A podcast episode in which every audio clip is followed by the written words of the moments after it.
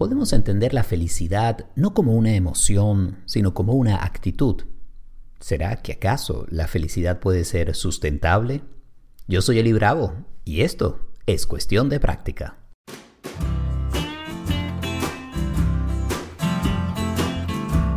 ¿Qué tal? Bienvenidos al nuevo episodio de Cuestión de Práctica, un podcast que no busca ser perfecto, sino humano con nuestras imperfecciones, eh, con muchas eh, preguntas, eh, algunas respuestas y sobre todo un deseo de compartir distintas visiones, ideas y experiencias para hacer de esta vida algo más pleno y también mucho más feliz. Y hoy vamos a hablar precisamente de la felicidad, de lo que mm, creemos que es la felicidad y lo que realmente es de la ciencia detrás de la felicidad y sobre todo la importancia de encontrar un área de acción, un área de trabajo y también un área de crecimiento en donde la felicidad sea sostenible. Este tema que personalmente me fascina y que he logrado entender de distinta manera a través del tiempo, es algo que estaré conversando con Giancarlo Molero. Giancarlo, mi invitado, es alguien que se ha dedicado a estudiar y a entender la felicidad. Eh, ha realizado estudios en distintas instituciones, pero sobre todo ha tenido una experiencia de vida que le ha permitido ver la felicidad bajo otra luz, con otros ojos a sentirla de otra manera. Y cuando digo que este es un tema que me gusta y que he ido entendiendo de diversas maneras a través del tiempo, es que la verdad yo tenía una idea de lo que era la felicidad que a través del tiempo, de varias décadas, se ha ido refinando, depurando, se ha hecho más eh, real, alcanzable y a la vez también trascendente. En una época pues, veía la felicidad como un asunto de alegría o de algarabía, y eso ha ido cambiando para entender la felicidad como una habilidad que desarrollamos o como nos dirá Giancarlo, como una actitud ante las cosas que nos suceden, ante el mundo en el que estamos viviendo. Esto no significa que en ese mundo todas las cosas sean felices todo el tiempo. Tú y yo sabemos que eso no es así, pero sí podemos ir desarrollando una serie de prácticas, habilidades o actitudes que nos ayuden a mantener unos niveles de felicidad que nos hagan disfrutar más de las cosas. Y aquí la palabra disfrute es importante, es decir, el, el placer, lo hedónico, lo que uno goza de la felicidad. Pero más allá de eso, hay otros ámbitos, hay como otros niveles algunos de ellos relacionados con la conexión social, con las redes sociales que establecemos y, como siempre digo, las verdaderas redes. No estoy hablando aquí del Instagram, Twitter, Facebook, no. Las redes eh, sociales, las amistades, las relaciones, el contacto que tenemos con otros. Y además está también el propósito o el sentido de la vida, que cuando se consigue y uno puede vivir eh, desde él, con él y para otros, empieza a alcanzar allá un nivel de felicidad que eso es mucho más eh, significativo, es mucho más profundo, es, em, bueno, mucho más conectado. Así que sobre esto pues vamos a estar hablando en la edición de hoy de cuestión de práctica. Y si quieres eh, comentar, compartir el podcast porque te hace feliz, muchísimas gracias porque esa es la mejor manera que tenemos para alcanzar a más y más personas. Así que sonríe, porque este es precisamente uno de los temas centrales de mi conversación con Giancarlo Molero. La sonrisa, la promoción de la felicidad y la posibilidad de encontrar esos espacios de felicidad más allá de las circunstancias que estemos viviendo en el aquí y el ahora. Hacemos una pausa y ya venimos con más.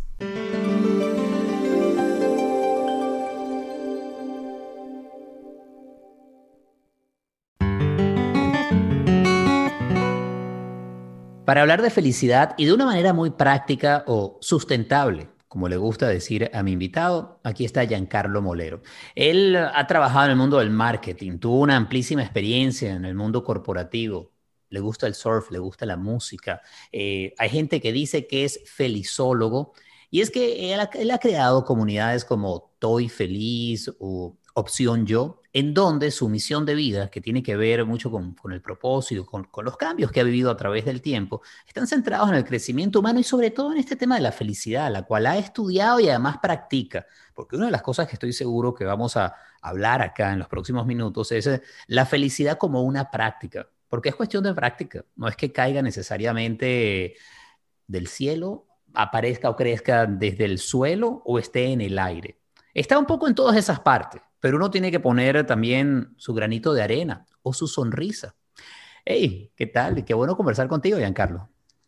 Eli, querido, muchas gracias por tenerme en este espacio y permitirme comunicar un poco de qué va esta historia de la felicidad sustentable. Esa idea que tenemos en la cabeza de, de, poder promover felicidad sin importar en qué estado se encuentra quien nos escuche en este momento. Mm, y ahí la sonrisa es algo importante y de hecho tu libro se llama Sonríe, que nadie te está viendo. Desde hace tiempo estás trabajando en esto. ¿Qué es eso de la felicidad sustentable? ¿Qué entiendes tú por eso? Es, la perspectiva donde vemos la felicidad como actitud y no como emoción.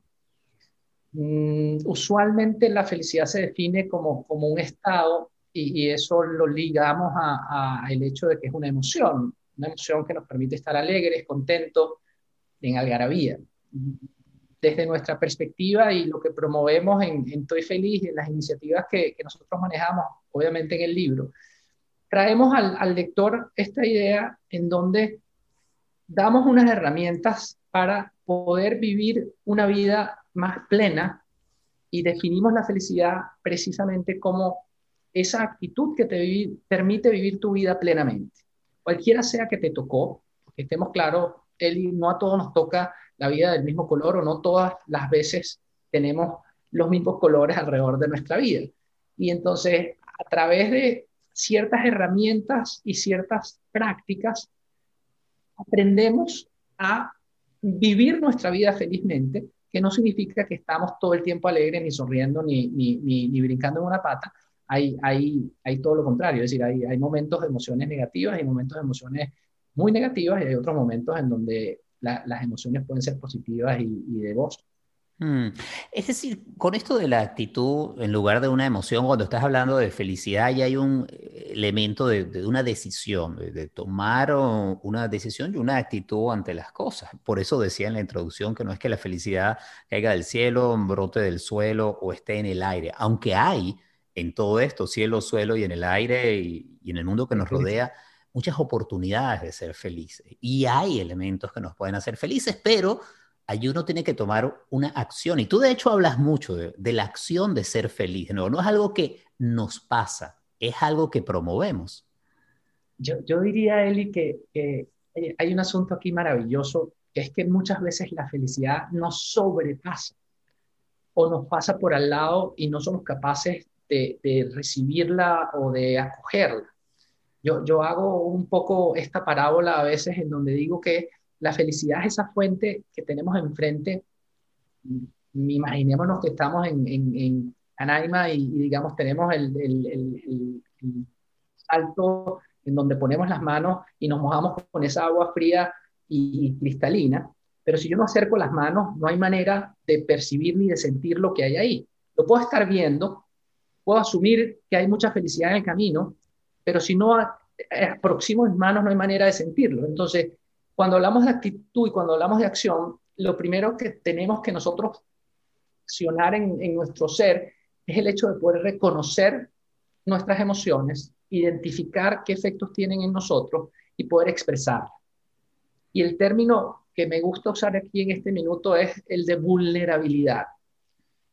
A diferencia de lo que nos enseñan en, el día a día, en las empresas, incluso en, la formación de, muchas de nuestras familias, en donde tenemos que ser el fuerte, tenemos que ser el que no se quiebra, tenemos que ser el que siempre va para adelante, etcétera, etcétera, si quieres ser exitoso y si quieres, digamos, trascender en la vida.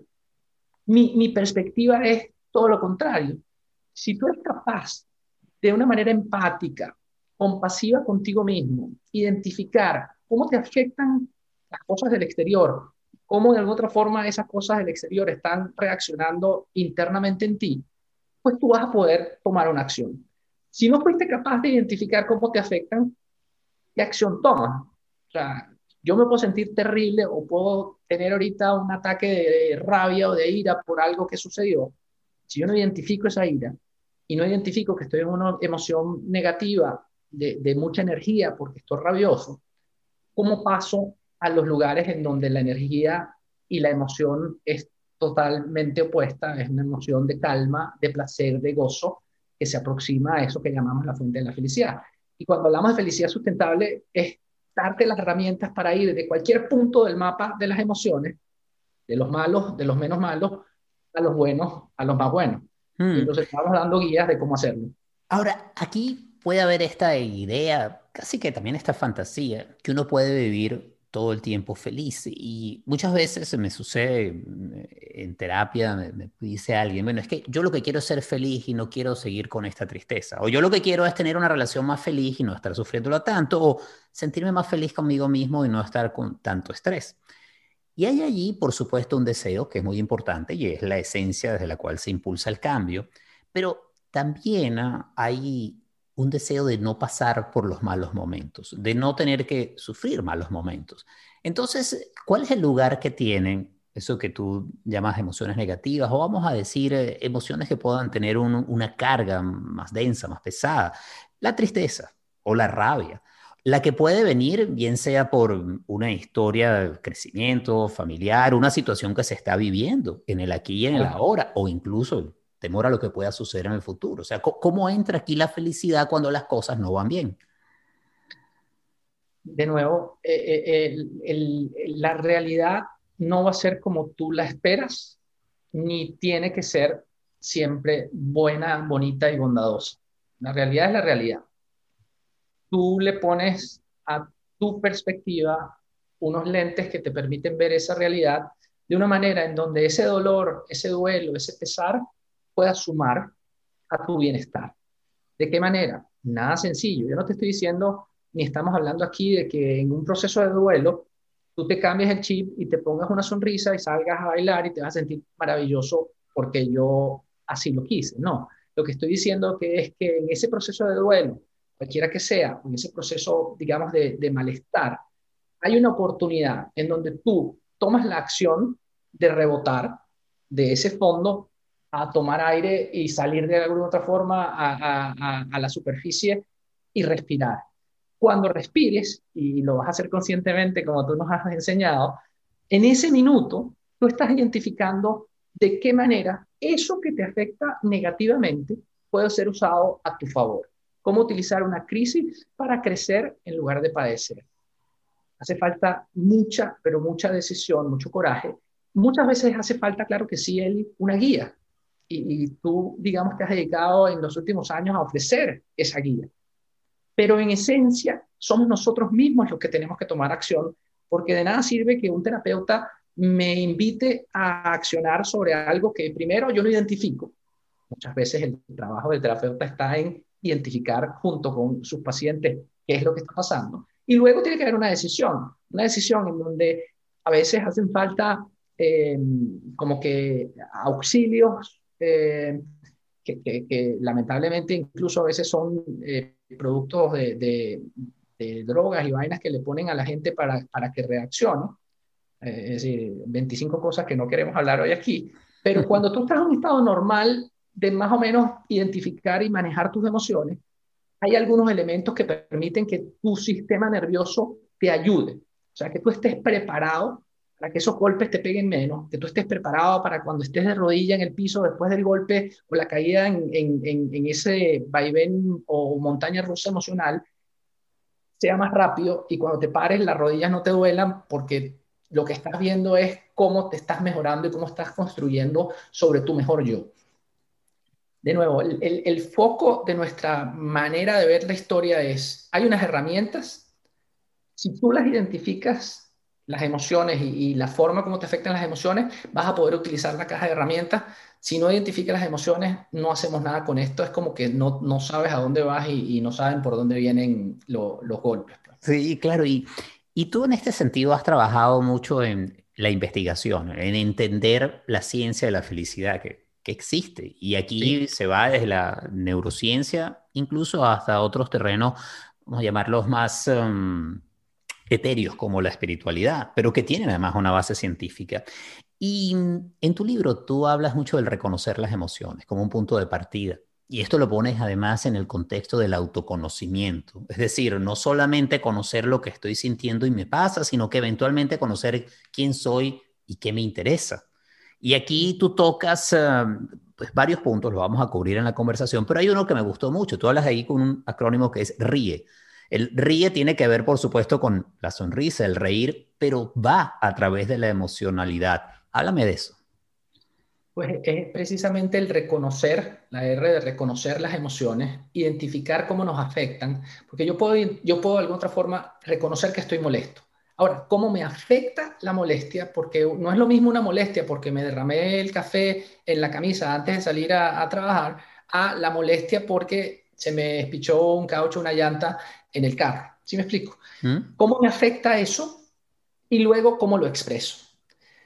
Si yo establezco una rutina en donde de manera consciente y amable conmigo mismo voy todos los días de mi vida adecuándome a practicar este proceso en donde reconozco, identifico y expreso, estoy en el mejor punto de partida para poder pasar a ser una persona que vive plenamente sus emociones, que vive en felicidad.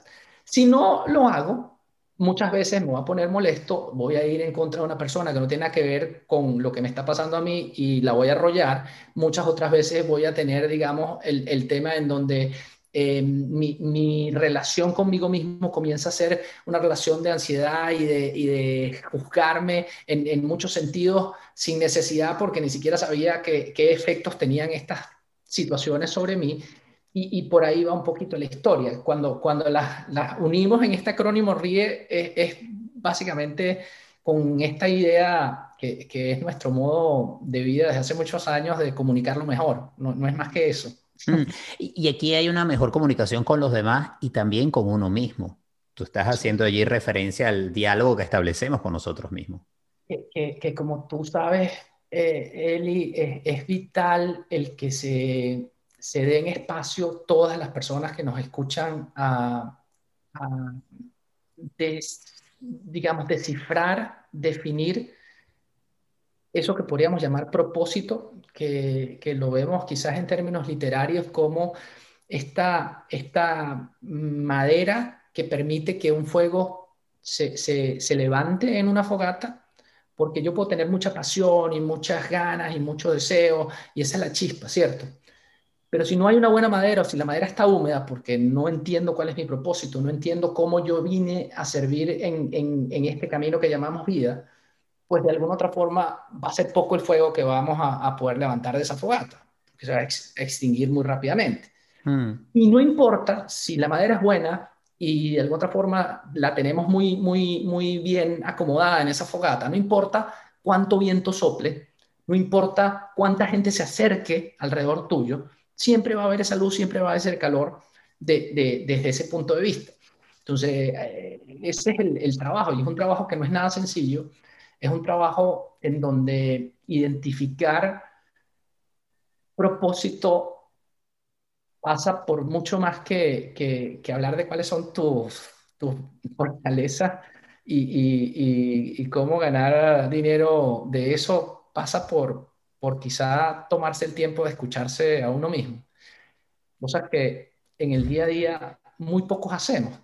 es que no es sencillo. En oportunidades puede suceder que no nos guste lo que escuchamos, pero allí es en donde comienza el, el proceso de cambio.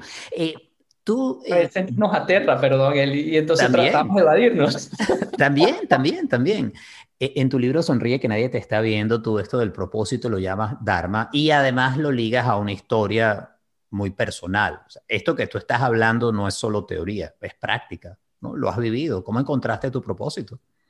A ver, Eli, yo, yo desde muy chiquito tenía esta afinidad con, con cosas que, que me llenaban y que de alguna forma, sin conocer la, la, descripción o la definición que se le da a Dharma, no desde el punto de vista religioso, sino desde el punto de vista de la aproximación de, de lo que es esa, esa, ese placer inmenso que sentimos al hacer cosas.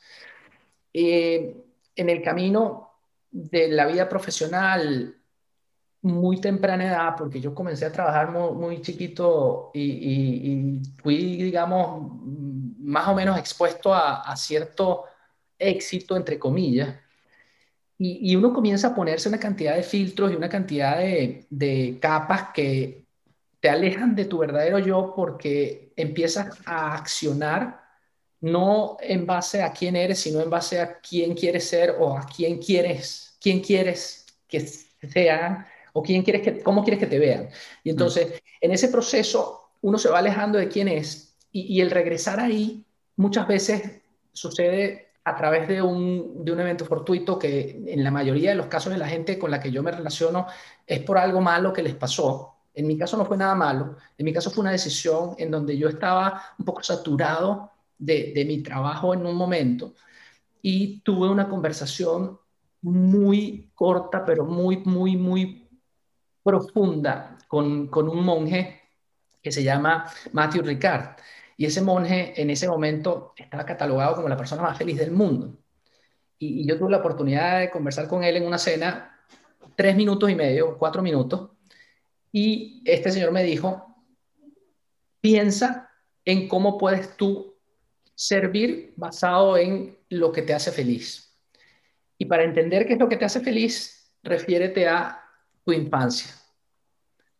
Y ahí viene un proceso de conversación profundo, un proceso que nunca termina al final del día en mi concepto, un proceso que de alguna otra forma tratamos de sintonizar o, de mejorar eso a través de la meditación, los que practicamos meditación, a través de la oración, las personas que son religiosas, a través de elementos que nos permiten reducir un poco la frecuencia de, ese cerebro que está sobreestimulado todo el día hoy día producto de las redes sociales, producto de la cantidad de información que, manejamos y que procesamos sin querer a veces, bueno, si somos capaces de entender que esas emociones y que esos elementos que están ahí afuera son simplemente autos que están en una autopista que no es mi camino, pues bueno, voy entendiendo que mi camino puede ser camino lleno de flores y de rosas y voy cultivando esas flores y voy cultivando esas rosas porque son las que a mí me sirven.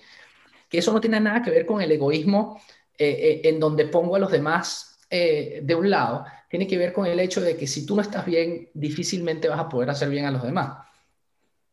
Y allí hay entonces ese elemento del servicio que en el aspecto de la felicidad, tú lo desarrollas también en tu trabajo, se liga mucho a lo que nos enseña la psicología positiva, en donde la felicidad tiene en primera instancia algo hedónico, placentero, pero a medida que se convierte en una vocación de servicio, entonces adquiere un sentido, un significado. Y allí entonces llega esto que te escucho y es más que un estado de algarabía o de sentirse bien, es un estado de estar bien estar bien con la realidad tal y cual es, asunto que no es nada sencillo. Me encantaría, Giancarlo, poder ofrecer algunas herramientas prácticas que tú desarrollas además en tu libro y que ayudan en el día a día. Hay una que me gustó mucho, está también muy estudiada, así como la felicidad, y tiene que ver con el agradecimiento.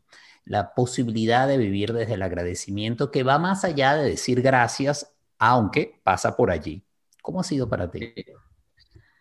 A ver, el, el vivir en agradecimiento, Eli, desde el punto de vista formal científico, inhibe la secreción de cortisol, que es uno de los elementos que nos permite sentirnos estresados y que hace que nuestro pulso se incremente, nuestra salud en términos de, lo que es el torrente sanguíneo se deprima, etcétera, etcétera. Entonces ya por ahí el hecho de que tú pienses racionalmente, que no necesariamente es el camino, lo que pienses racionalmente, que siendo agradecido y practicando el agradecimiento, tú vas a poder mejorar tus niveles de estrés, reducir tus latidos del corazón, vivir un poco más calmado tu día a día, independientemente del ajetreo que te toque, ese es un buen inicio. Ahora, si yo te digo, en, adición a eso, que cuando tú practicas el agradecimiento, estás contribuyendo, además de reduciendo el cortisol, con otros químicos maravillosos que están relacionados con el sentirse bien, como la serotonina, la oxitocina y la dopamina el, el, ser, por ejemplo, prácticas en donde se detalla un, un, diario de agradecimiento, bien sea en la mañana o en la tarde. El expresar gratitud no solamente a través de, de, la parte verbal, sino en la parte de, de tus actos y, tus acciones, hacen que tu organismo comience a disfrutar de estos químicos de la felicidad que, de nuevo, no tenemos que aprendernos los nombres, lo vas a sentir, porque esa es otra historia. O sea, una cosa que nosotros hemos promovido siempre, Eli, perdón, aquí hago la digresión, es, que no importa cómo se llamen las cosas, tú vas a comenzar a sentir y vas a poder practicar que eso te hace bien. ¿Mm? Y, te hace bien significa que lo vas a querer repetir. Y a diferencia de vamos a decir, los azúcares o a diferencia de las drogas estupefacientes, no estás, digamos, pegado a una vaina que te lleva por un camino de, no retorno hacia un daño, sino es todo lo contrario, es un círculo en donde tú comienzas a apreciar que a través del agradecimiento y demostrándolo en tu día a día, se siente uno mejor, se siente uno mejor y cuando una persona es agradecida, sucede una magia maravillosa que es el fenómeno de la reciprocidad. El que está enfrente tuyo, cuando tú eres amable y agradecido, normalmente te va a ver un poquito mejor. Y cuando le, le respondas a esa persona que, que, está haciendo, cuando te responde esa persona que está haciendo, a la cual le estás, digamos, siendo agradecido, te va a responder de manera mucho más empática y mucho más cariñosa. Y eso también va a sumar a ti. Entonces, bueno, hay como un, un, un double joy en, en la fórmula que una vez que lo entiendes racionalmente, tú dices, hace sentido, eso es lo que buscamos con el libro, como que llamar la atención. Después viene la práctica Mm. como tú sabes, es nada sencillo y es un tema de día a día, es un tema de cambiar quién mm, o cómo naciste para convertirte en algo que puede ser mejor a, a, a, lo que eras. Claro, y ahí, aquí es donde entra esto, lo que tú llamas la felicidad como una actitud.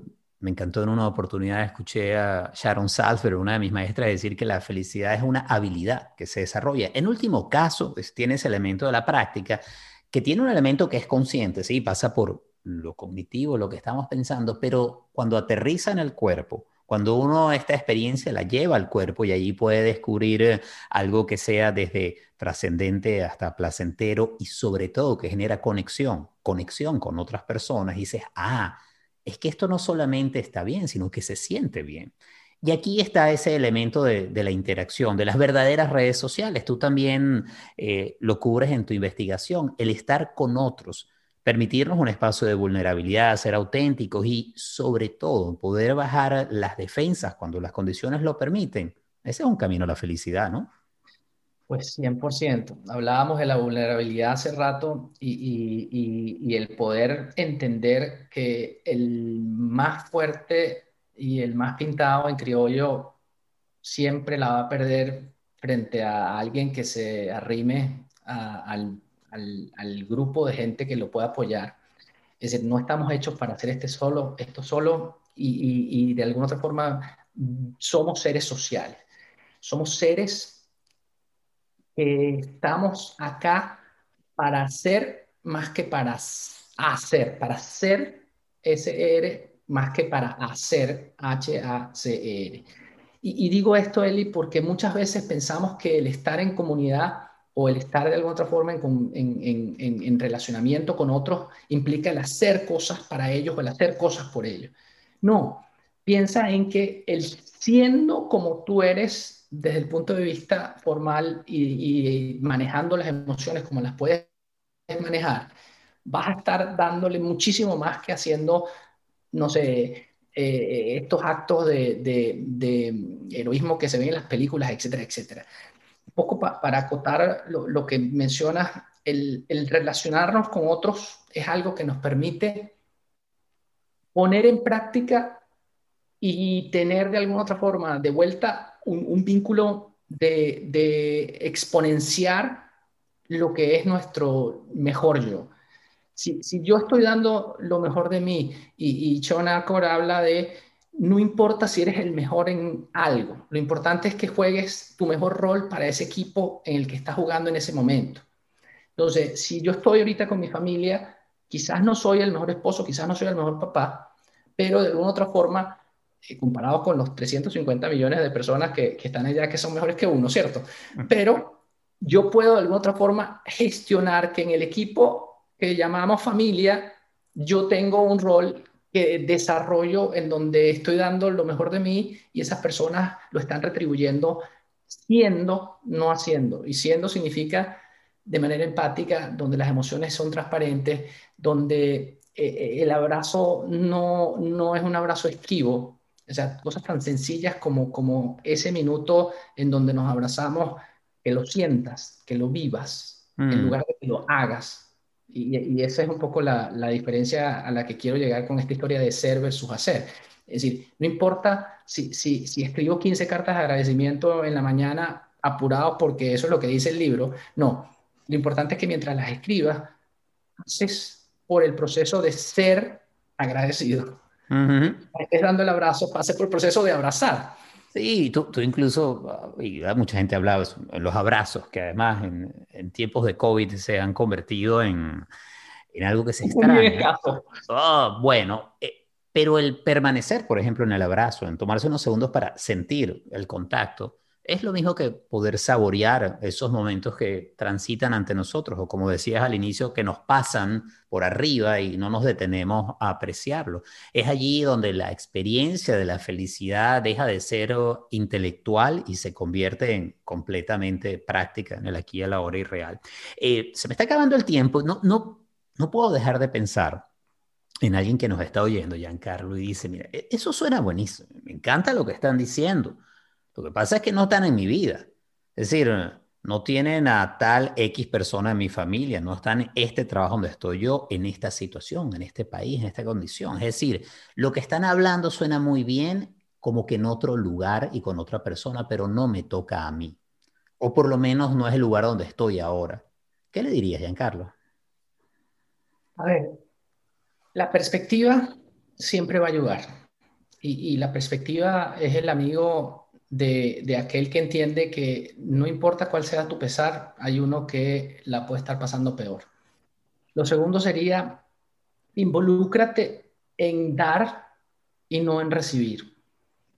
Puedes estar muy, pero muy mal económicamente, muy, pero, muy, pero muy mal desde el punto de vista de, lo que es el problema social que puede haber en un país o en otro, o el problema político que puede haber en un país o en otro, puede estar incluso muy mal desde el punto de vista de salud. No estoy hablando de extremos en donde no te puedas mover y no te puedas de alguna otra forma ligar con tus pensamientos de manera consciente.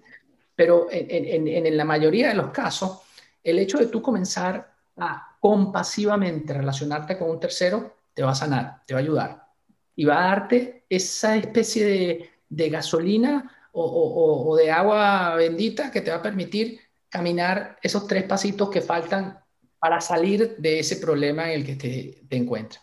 Lo otro es, además de la parte de la referencia, desde el punto de vista de, lo que le pasa al otro, es, la referencia temporal.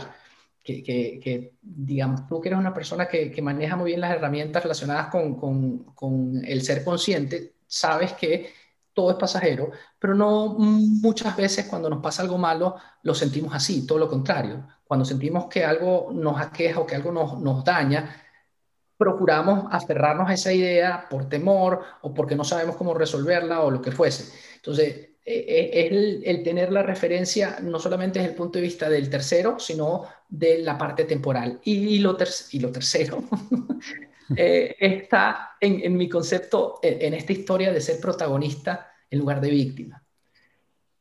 En, la mayoría de los casos, cuando yo veo personas que, no son capaces de gestionar estas herramientas que nosotros promovemos eh, eh, en nuestro movimiento, yo me encuentro con personas que quizás, además de ser un poco mm, egocéntricas, son personas que no entienden que, que no tienen por qué tener el vestido de víctima por el resto de su vida. Ese vestido de víctima es una decisión y que yo puedo perfectamente utilizar mi vestido de protagonista en mi vida y comenzar a hacer check en estas cosas que nosotros estamos promoviendo y recomendando, que, se resumen en, en el acrónimo AMAR, agradecimiento, meditación, amabilidad, risas y relaciones. Y en ese minuto comenzar a, a gestionar una vida más feliz, que de nuevo, no es algo que, viene de un día a otro y no es algo que, perdura, porque cuando hablamos de sustentable no, no significa que es que siempre vamos a estar felices y contentos, es sustentable el hecho de que es renovable. Y ese punto es muy importante, el carácter cambiante de las emociones, podemos decir de la realidad, o su carácter impermanente incluye, por supuesto, también esa felicidad, aun cuando hay también eh, una posibilidad que se abre, que incluso en esos momentos que podríamos llamar infelices, es también posible cultivar un sentido de contentura, de estar contento de manera interna y que trasciende eh, la eventualidad inmediata y que es una conexión ya mucho más, más amplia, casi que podríamos llamar no solo trascendente, sino también permanente. Pero me encanta eso, amar. Entonces es amabilidad, meditación agradecimiento. risas y relaciones. Y con ese amar que tiene doble R, pues vamos a, cerrar la conversación. Giancarlo, Billón de Gracias, em, suena que estás mucho más feliz ahora que antes. Gracias a ti, Eli. Y, definitivamente esta historia de la felicidad nos enseña que, que, cada día hay una nueva oportunidad para, para mejorar cómo nos sentimos y, cómo somos. Y cuando digo cómo somos, de nuevo, eh, es importante que, que comencemos por uno y, ese es el camino, no, no hay otro. Mm. Si alguien quiere saber más de tu trabajo, Giancarlo, ¿Estoy Feliz o alguna otra plataforma? ¿Cuál sería? Arroba Net en, las plataformas de, de, redes sociales y GM Happiness para los que quieran un poquito de Spanglish, ahí de vez en cuando lo mezclamos. El libro se llama Sonríe que nadie te está viendo, lo consigues en Amazon donde quieras eh, desde el punto de vista impreso y, o en digital. Y tienes además Opción Yo, que es una plataforma de terapia en línea también para el mundo hispano. En, en, en, Opción Yo brindamos ese soporte extra que, como comentábamos hace algunos minutos, Eli, yo me di cuenta que, que, mucho de lo que nosotros promovemos desde el punto de vista de idea no, no encaja bien en, en algunas personas porque no tienen las herramientas o no están en el momento de hacerlo por cuenta propia. Y entonces nos dedicamos a la tarea de estructurar una plataforma en línea que ofrece los mejores y más, eh, vamos a decir, especialistas más certificados en, muchas nacionalidades para que puedas conversarlo en, el lenguaje de, tu corazón, con esa idea de sumar bienestar en compañía, con alguien que, que se supone te puede guiar a, a un mejor ser. Me gusta, porque además el trabajo terapéutico lo veo como un acompañamiento. Lo que hace uno como terapeuta es un proceso de acompañamiento y, en ese proceso de acompañamiento a veces podemos, vamos a decir, liderar el proceso y otras veces recibimos la ayuda. Eh, a mí también en muchos momentos la terapia me ha ayudado a manejar cambios y situaciones de vida y me ha llevado a un mejor lugar. Un abrazo, me encanta escucharte y espero que tengamos la oportunidad de seguir hablando sobre felicidad aquí en cuestión de práctica. Que estés bien. Gracias, Eli. Un abrazo.